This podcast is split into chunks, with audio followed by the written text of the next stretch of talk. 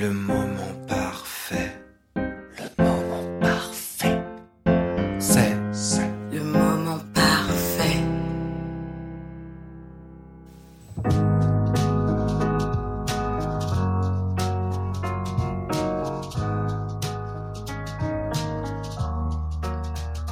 Ça commence par quelques accords de piano et une batterie assez discrète. L'ambiance est légère, aérienne.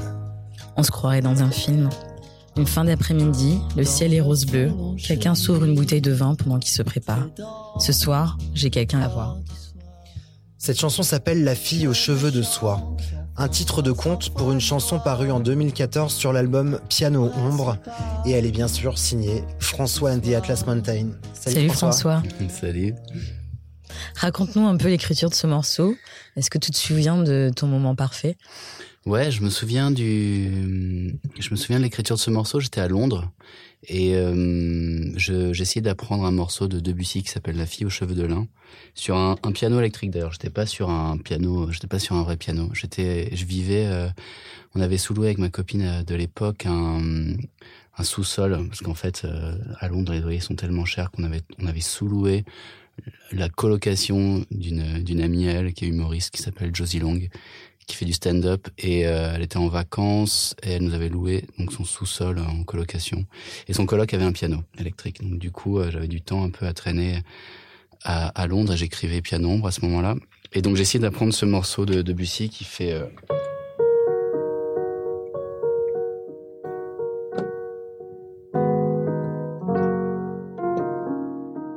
et après ça continue. Et donc ces deux accords là deux accords c'est les, donc les accords qui m'ont donné l'idée de Ouais.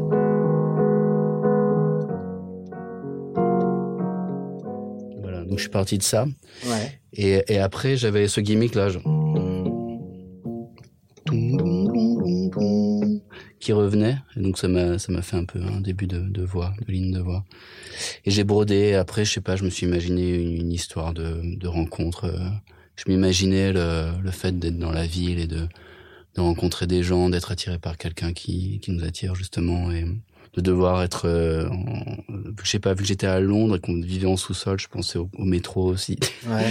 J'étais un peu dans, dans, cette, dans ce film-là dont tu parlais, quoi. Donc, c'est t'avances dans la ville, dans les turbulences et que tu as une personne magnétique qui te, C'est vrai qu'il y a quoi. quelque chose de- d'assez urbain en fait. On a l'impression d'être, euh, comme on le disait avec Gigi en, en- en ouverture, euh, comme ça, quelqu'un qui se presse. euh, Tu vois, c'est la fin de la journée de travail et on, on se prépare parce qu'on a un, un rendez-vous galant. Ouais. C'est marrant parce que du coup, tu disais que c'était inspiré d'un morceau de Debussy qui s'appelle La fille aux cheveux de lin, Ouais. que tu références directement dans les paroles de la chanson. Ouais. Ouais. Ouais, voilà, ouais. Donc, je suis passé du, de la lin au soie, à la soie. C'est une chanson à l'époque que tu composes donc tout seul dans, Ouais. dans, cette, dans ce sous-sol londonien. Ouais. Euh, je sais aussi que tu as beaucoup composé avec ton groupe. Oui. Euh, à l'époque, qu'est-ce qui change, qu'est-ce qui est différent dans le fait de d'écrire une chanson seule et de d'écrire une chanson en groupe? L'énergie, je pense qu'aussi euh, les arrangements, et c'est, je me suis rendu compte de ça à partir de ce morceau, c'est que finalement dans l'enregistrement d'un album, les morceaux les plus purs en termes de d'arrangement, c'est-à-dire sur lequel il y a le moins d'éléments, sont ceux qui sonnent le mieux en termes de son. Quoi. C'est un truc que tous les, les ingé sons et les gens qui font du son, tu dois le savoir, euh, disent souvent qu'en fait il faut épurer pour mieux entendre. Quoi. Et, et c'est vrai qu'en groupe, on était dans la, dans la logique complètement ailleurs, quand on amassait les rythmes, on amassait l'énergie, on amassait les synthés, la folie, toutes les idées, on mettait tout dans un seul morceau. Et c'est vrai que ce morceau, euh, je l'ai fait complètement différemment, et il s'est retrouvé sur un album dans lequel tout le reste de l'album est très fourni quoi en rythme. Et je pense que c'est ça aussi qui, qui l'a fait ressortir du lot quelque part. En fait, tout d'un coup, il y a le morceau un peu planant quoi dans un album qui est très dense. Dans ton processus euh, de création, tu te sens plus à l'aise quand tu es tout seul ou quand, euh, quand tu travailles euh, avec ton groupe? Bah, je préfère travailler en groupe parce que c'est plus fun, quoi. On a les amis, on a, on a vraiment, euh, on a les amis, on a vraiment une recherche de, de, je sais pas, on recherche un truc ensemble. C'est beaucoup plus, il y a beaucoup plus d'émulation, c'est beaucoup plus excitant. Et je sais pas, vu que je passe déjà beaucoup de temps seul, je préfère finalement euh, composer en groupe.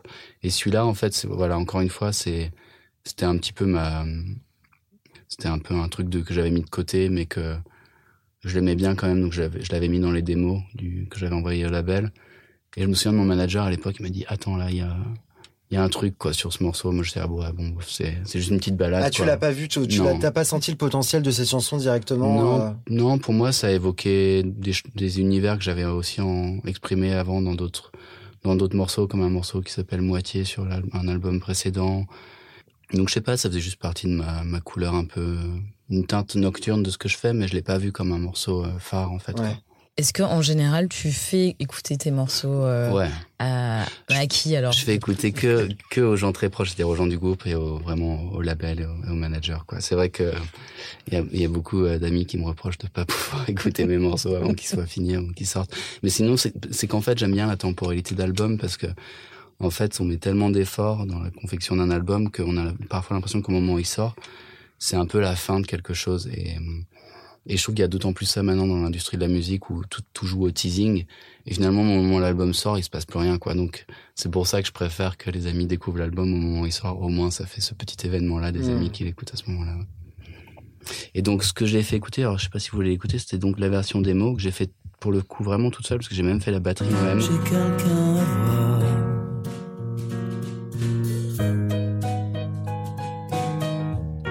L'ai mis au milieu du morceau, hein, j'ai pas mis toute l'intro. Ça, c'est ce que t'as enregistré à Londres, du coup ou- Alors ça, je l'ai fait en rentrant à Bordeaux, ouais. Après Londres, quand j'ai trouvé euh, les accords à mettre dans le bon sens.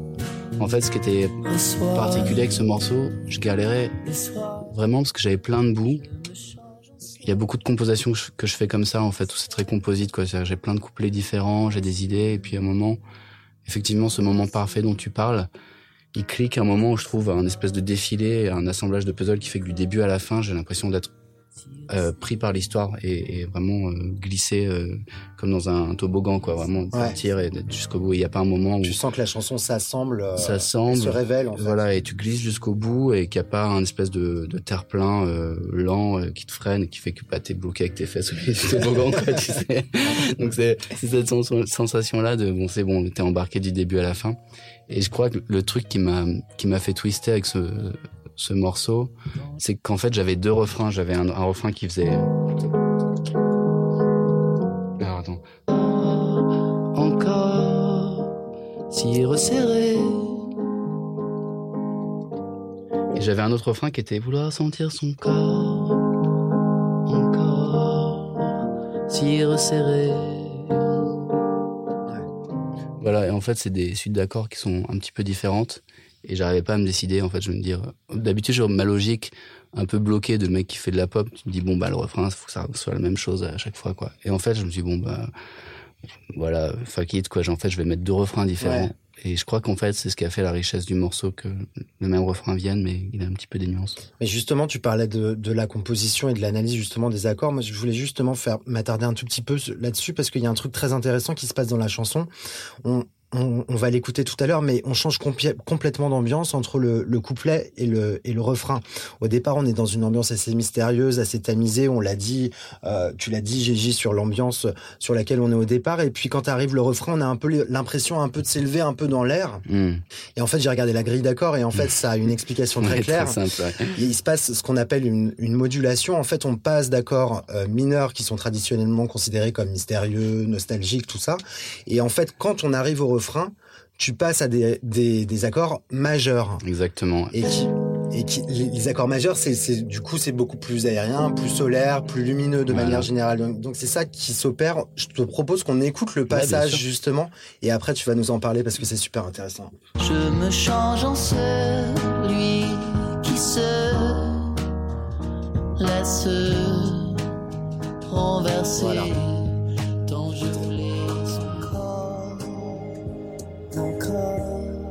Voilà, là on a l'impression de s'élever un peu dans les airs. Et ça, c'est, j'imagine quand tu fais ça, Hmm. que tu sais exactement ce que tu fais. Euh, ouais, bah encore une fois, je non, je, tu sais pas trop en fait au début tu le Ah fais. ouais? C'était bah moi j'ai pas étudié la musique classique donc euh, c'est plus genre ah celle-là elle est noire, euh, ça, cette forme etc. J'ai un peu une mémoire euh, une mémoire visuelle en fait des accords. Mais effectivement au moment au moment où je fais où je traîne sur les accords, bah en- encore une fois.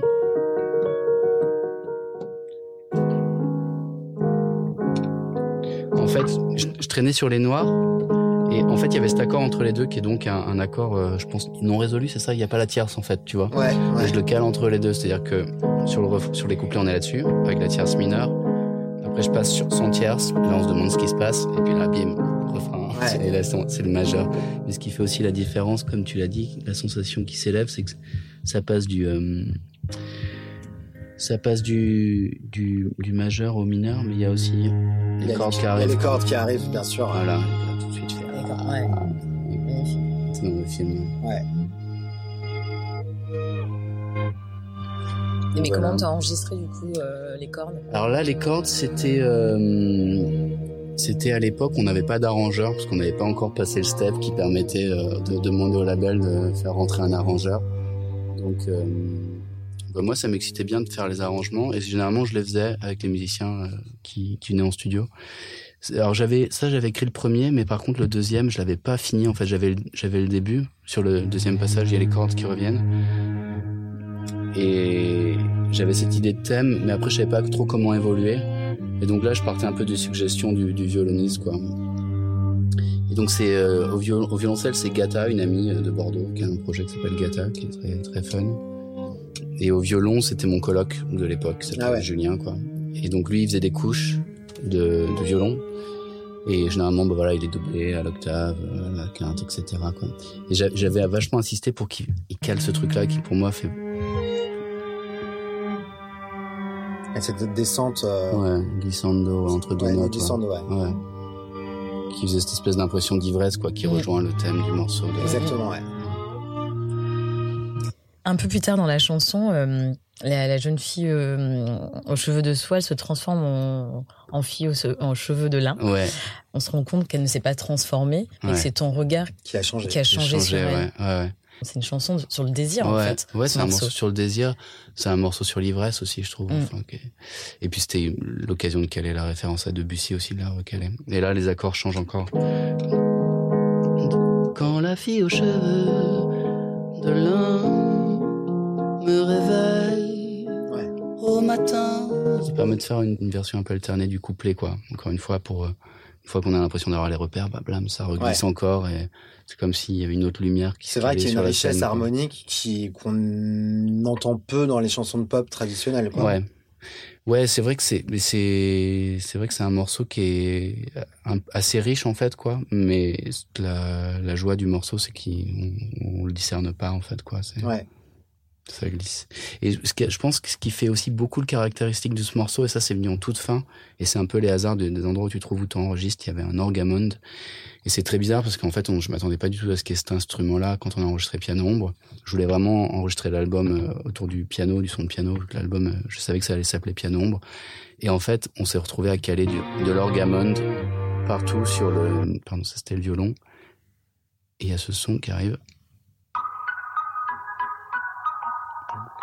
Qui rend un espèce de, enfin, quand j'ai joué ce- son-là sur l'orgue, je fais, ah, putain, c'est génial. Je me suis cru dans une ville euh, asiatique la Ouais. nuit avec des espèces de lumières de néon et avec cette espèce de réverb aquatique aussi. On a qui correspond d'ailleurs au, motif mélodique un petit peu. Ouais. Ouais, voilà, C'est vrai que ça, ça correspond un petit peu à l'ambiance mélodique de, de, de cette partie-là, en tout cas. Ouais, c'est ça. Et ça, ce truc, en fait, c'était. euh, C'était un peu inspiré des, des espèces de pianos qu'on trouve dans le hip-hop, genre. Ah ouais. Tu vois, c'est Ah, je vois, ouais. Ouais, ouais. Ouais, ouais. C'était un peu. Du coup, j'avais envie de faire une balade, mais j'avais quand même un peu envie que ça, tu vois, que ça bounce, que ça groove, et c'est pour ça que j'ai Mm, calé mm, ce mm. truc-là. Mais et en fait, dans le studio, quand euh, j'ai joué ça sur l'orgamon, j'ai fait ah mais c'est ce son qu'il faut quoi. Ça, Ouais. ça, le, re- ça le sublimait un peu quoi. Oui, puis ça rajoute de la texture au son de manière générale. Ça, ça, ça, ça relance un petit peu l'écoute aussi Ouais, euh, de, de voilà, rajouter ouais, un instrument ouais, comme ça. Ouais. Mais je me suis Euh, pas posé la question en ces termes. C'est vraiment juste à ce moment de, de ce, le son m'a amené Donc vraiment, ça c'est euh, c'est- coulé, ça a coulé quoi. Genre pendant l'enregistrement, tu, tu as vu cet orgue, tu l'as enregistré. Et, Ouais. euh, Alors le truc qui a pas coulé par contre, c'est qu'à l'époque on faisait toutes les prises en, en live. Ouais. On, faisait, on faisait batterie, basse, euh, piano, guitare, etc. Tout en, en live. Et sur ce morceau, il y avait, euh, il y avait pas de guitare heureusement. Donc on s'est retrouvé à trois avec euh, Jean et Amaury. Donc Jean jaune qui faisait la batterie et Amaury Rangé qui faisait la basse. Et en fait, on l'a enregistré en dernier ce morceau parce que comme je disais, c'était un peu la balade. On avait plein de morceaux très dynamiques à faire tout en groupe avec beaucoup de percussions, beaucoup de trucs genre The to the Forest, La Vérité, etc. Qui étaient hyper techniques. Et celui-là, je l'avais gardé à la fin. Et en fait, on était tellement speed parce qu'on a tout enregistré en une semaine on, on l'a pris et heureusement je- le batteur et, et le bassiste sont super tight. On l'a pas fait au clic en fait. Je voulais pas qu'on la fasse au clic. Alors pour expliquer aux gens, le faire au clic, ça veut dire avoir le tempo qui, Ouais. qui le tempo dans les oreilles qui te permet, hein, le tempo informatique Ouais. dans les oreilles qui te permet de garder le même rythme pendant toute la chanson. Donc ce que tu nous expliques, c'est que c'était une oreille, un tempo humain en fait voilà, que vous je, aviez. je vais donner un exemple de clic horrible. Voilà. Qui est pas qui est pas le BPM de ce morceau mais voilà quand Ah ouais. il y a beaucoup de groupes qui enregistrent et on l'a fait aussi après sur certains morceaux avec ça dans les oreilles on Ouais. continue quoi donc c'est cool sauf que bon bah toi quand t'as envie de raconter une histoire d'amour te prendre ton temps l'ivresse et tout t'as pas envie t'as pas envie d'avoir un truc dans les oreilles qui fait bip boum boum, dépêche-toi. Et donc, euh, je, je disais voilà on va pas faire ça au clic. Et ce qui fait que bah heureusement les deux ils étaient super tight parce que sous leurs allures de foufou c'est quand même des, des gros tueurs.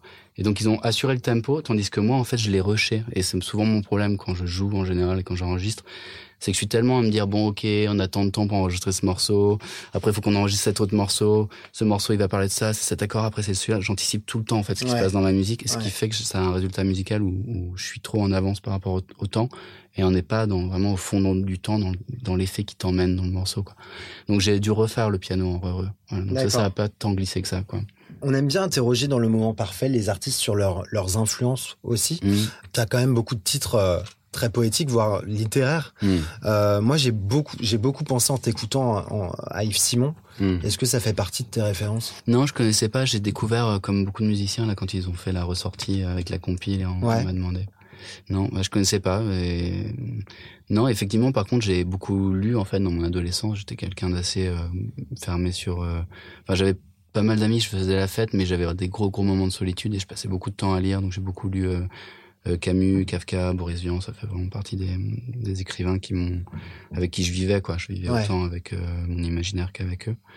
Et, euh, et j'adorais ça, en fait. J'adorais vraiment le, je sais pas, le parfum qui se dégageait des, des, des lettres sur les pages blanches de, dans l'étranger, de ce genre de, de roman. J'ai vraiment le souvenir de, d'avoir l'impression que le, le papier était un- comme du buvard, tu vois, imprégné de quelque chose. Et effectivement, donc, les lettres ont fait partie de, de ce qui me touchait, quoi. Après, j'ai découvert des, découvert des écrivains un peu plus barrés comme William Burroughs, tout ça. Et, et je trouvais qu'il y avait vraiment un, ouais, il y avait une grosse, euh, une grosse vibe, quoi, dans, dans, dans, dans ces, dans ces objets-là qui étaient les livres, en fait, quoi. Et, et en fait, ça m'a, je pense, que ça m'a souvent porté préjudice, en fait, parce que euh, j'écris tellement de paroles que parfois, j'ai pas la place de les mettre dans les morceaux où ils prennent trop de place par rapport à la musique. Et, et je sais que la musique littéraire, ça peut être un peu pompeux, un peu lourd des fois, tu vois. Et, je pense que, voilà, j'essaie toujours de trouver un équilibre. Et je pense que le fait d'aller en Angleterre, ça m'a beaucoup aidé parce que je suis rentré dans un rapport au français qui était beaucoup plus dans le son, en fait, parce que du coup, j'étais imprégné de la langue anglaise et je redécouvrais ma propre langue par euh, par le son que ça avait pour les Anglais au- auxquels je chantais, vu que je faisais des petits concerts dans des rades, dans des open mic, etc. Je chantais du français, mais à destination d'être un français sonore, en fait, pas compris pour le texte, mais par le son. Et je pense que ça m'a aidé un petit peu à, lier le fond et la forme. T'as fait des morceaux en anglais. T'es plus à l'aise avec l'anglais ou tu es à l'aise avec les deux? Bah, à l'époque où je vivais en Angleterre, je pense que j'étais, euh, j'avais un délire français qui était mes souvenirs de ma langue natale et j'étais, je commençais à être assez à l'aise, ouais, assez bilingue, quoi, assez fluent. Et pour ce que je l'étais pas, ça m'a amené aussi une, je le mettais sur le dos de la poésie, une espèce de poésie loufoque à me dire, quand j'écris en anglais, c'est peut-être un peu saugrenu, mais un peu comme, enfin, bon, sans vouloir me mettre à sa hauteur, loin de là, mais je veux dire, comme quand Björk s'est mis à, à écrire ses, ses albums, il y avait aussi ce côté un peu loufoque de, d'écrire dans une langue sans vraiment comprendre tous les codes et se permettre des images qui correspondaient pas à ce qu'un anglais aurait pu écrire, quoi. Mais c'était apporté une certaine liberté, tu veux dire Ouais, ouais, ouais, ouais. Mais je sais pas, je gardais quand même le français en comme une comme une vieille lettre que j'aurais gardée du- d'une personne française que je qui m'aurait écrit, tu vois, que je regardais dans le fond de ma poche, il y avait il y avait encore cette langue française qui était au fond de ma poche, quoi, qui m'accompagnait. Et, comment est-ce que tu décides euh, Est-ce que cette chanson va être en anglais ou en français C'est euh, Franchement, je sais pas. Je pense que à cette époque-là où j'écris La fille aux cheveux de soie, j'étais revenu vivre un petit peu de temps à, à, à Bordeaux, puis j'étais retourné rejoindre ma copine à Londres.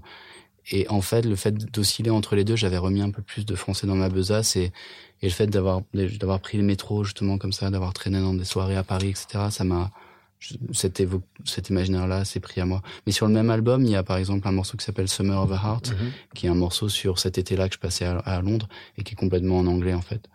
Et parce que pour le coup, c'était les promenades à Heath, qui est un endroit où on va se baigner à Londres.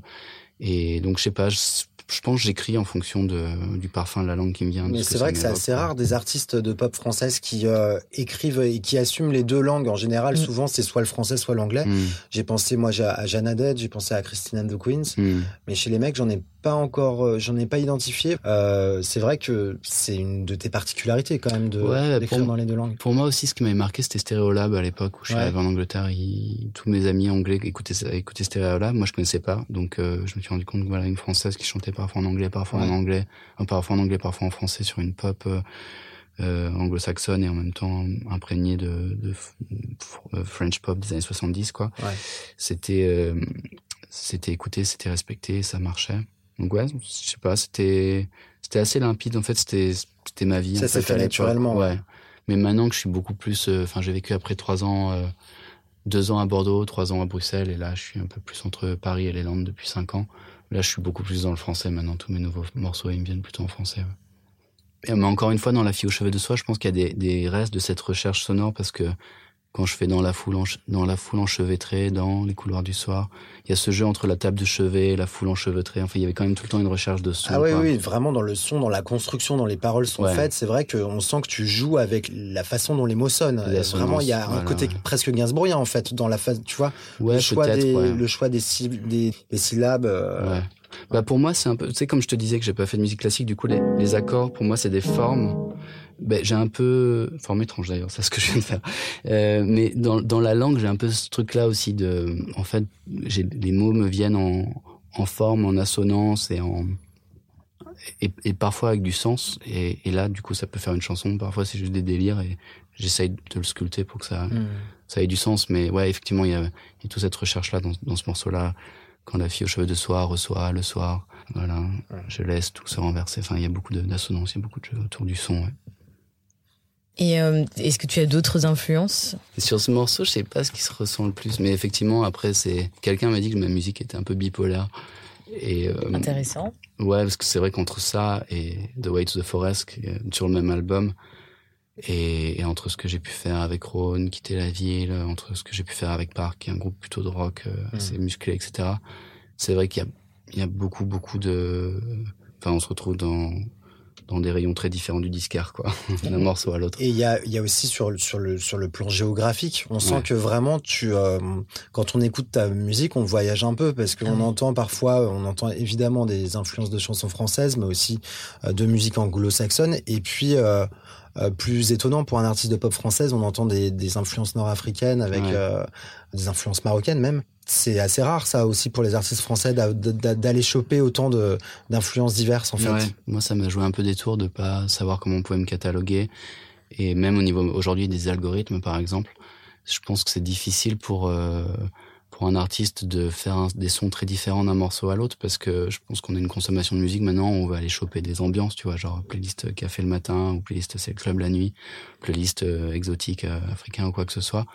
Et que du coup, quand on se dirige vers un artiste, on a tendance à vouloir. euh, Moi-même, je le fais. hein, tu vois, si je vais écouter un artiste de- qui fait de l'ambiance japonaise, si jamais il me fait un une espèce de prog rock heavy metal, bah, je vais décrocher. Tu vois, je risque Ouais. de switcher de, de sa page, etc. Donc, je comprends, mais c'est vrai que c'est pas. On n'est pas dans une dans une époque qui permet vraiment euh, cette liberté de s'épanouir beaucoup, quoi. Mais je pense que moi, au début, quand j'ai commencé, c'était assez, c'était très freestyle. J'y pensais récemment et je me dis, en fait, j'ai eu beaucoup de chance de commencer ma musique au moment de MySpace, des CDR.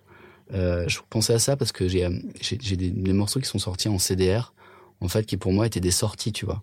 Et sauf qu'aujourd'hui, ça serait pas catalogué comme tel, en fait. Ça serait compliqué de sortir un CDR parce que c'est des, Est-ce que tu peux m'expliquer ce que c'est qu'un CDR bah, l'époque du CDR, c'était l'époque du, du CD que tu gravais toi-même, en fait. Donc, tu pouvais euh, faire des concerts euh, et, et vendre tes CD. Mais Ouais. sauf que vu que c'était des trucs que tu avais compilés et fait toi-même, c'était un peu une, une amélioration de la cassette, si tu veux, mais de manière plus rapide, plus automatisée.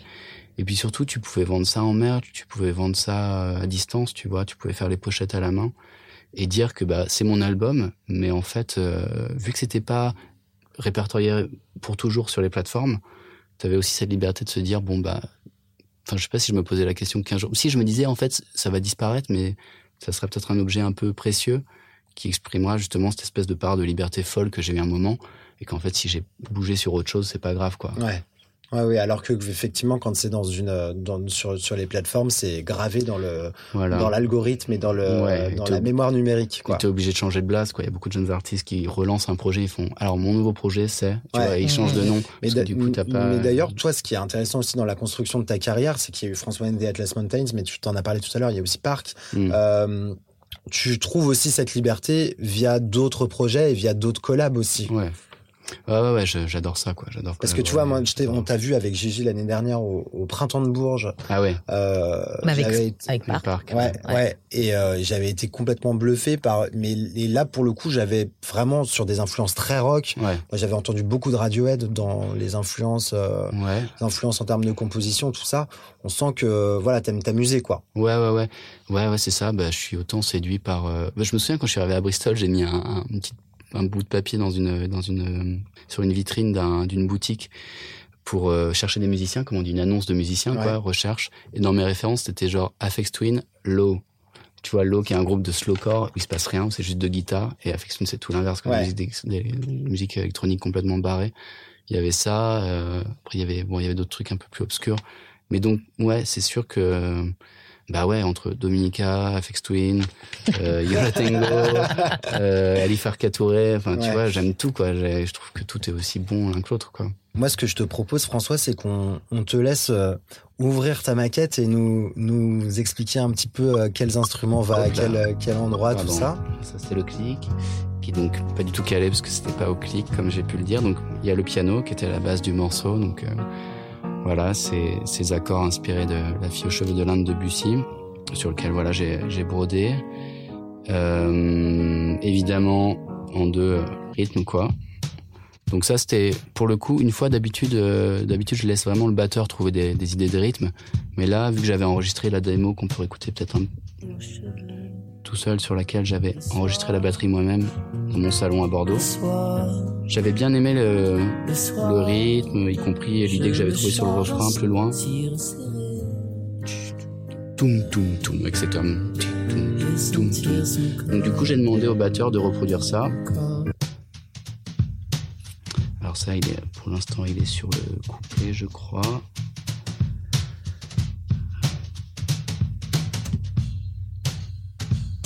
Voilà, donc, donc je lui ai demandé de Ouais. reprendre cette idée de Ride et de Ford et de Tom, quoi. Les rides, pour les gens qui nous écoutent, c'est les cymbales. Un bal plus large, ouais, Et qui, les tomes, c'est des, des, des- les, les gros ronds sur les Ouais, tables pour faire un son un petit peu plus. euh, qui ont plus un, flottant. un son un peu plus de nounours, quoi. ouais.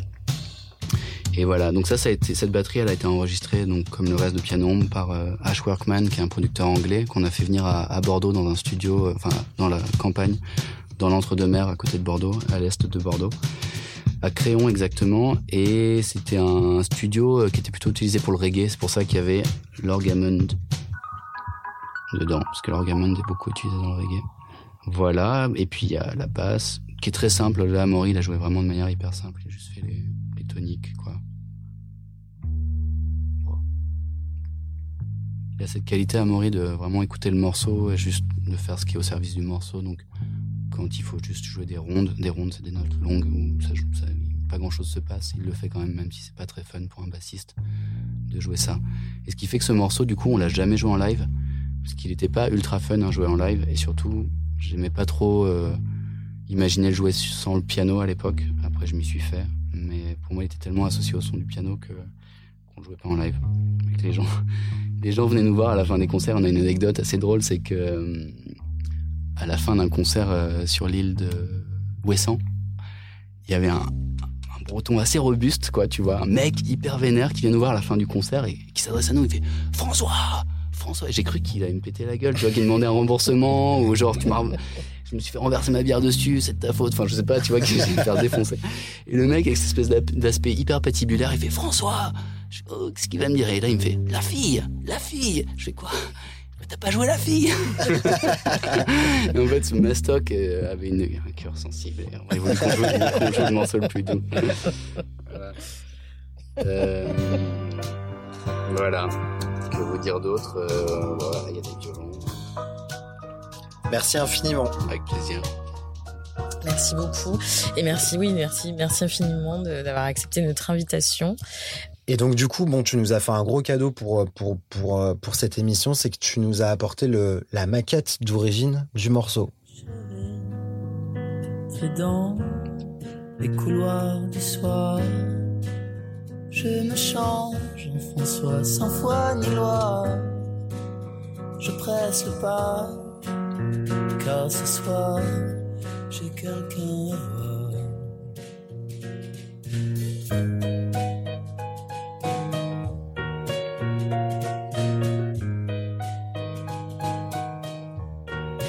Quand la fille aux cheveux de soie reçoit le soir, je me change en celui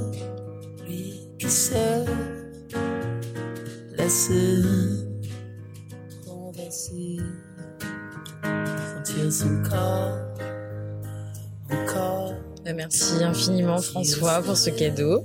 Et euh, Merci beaucoup. d'avoir accepté notre invitation. C'est grande joie. Adorable de ta part. Le moment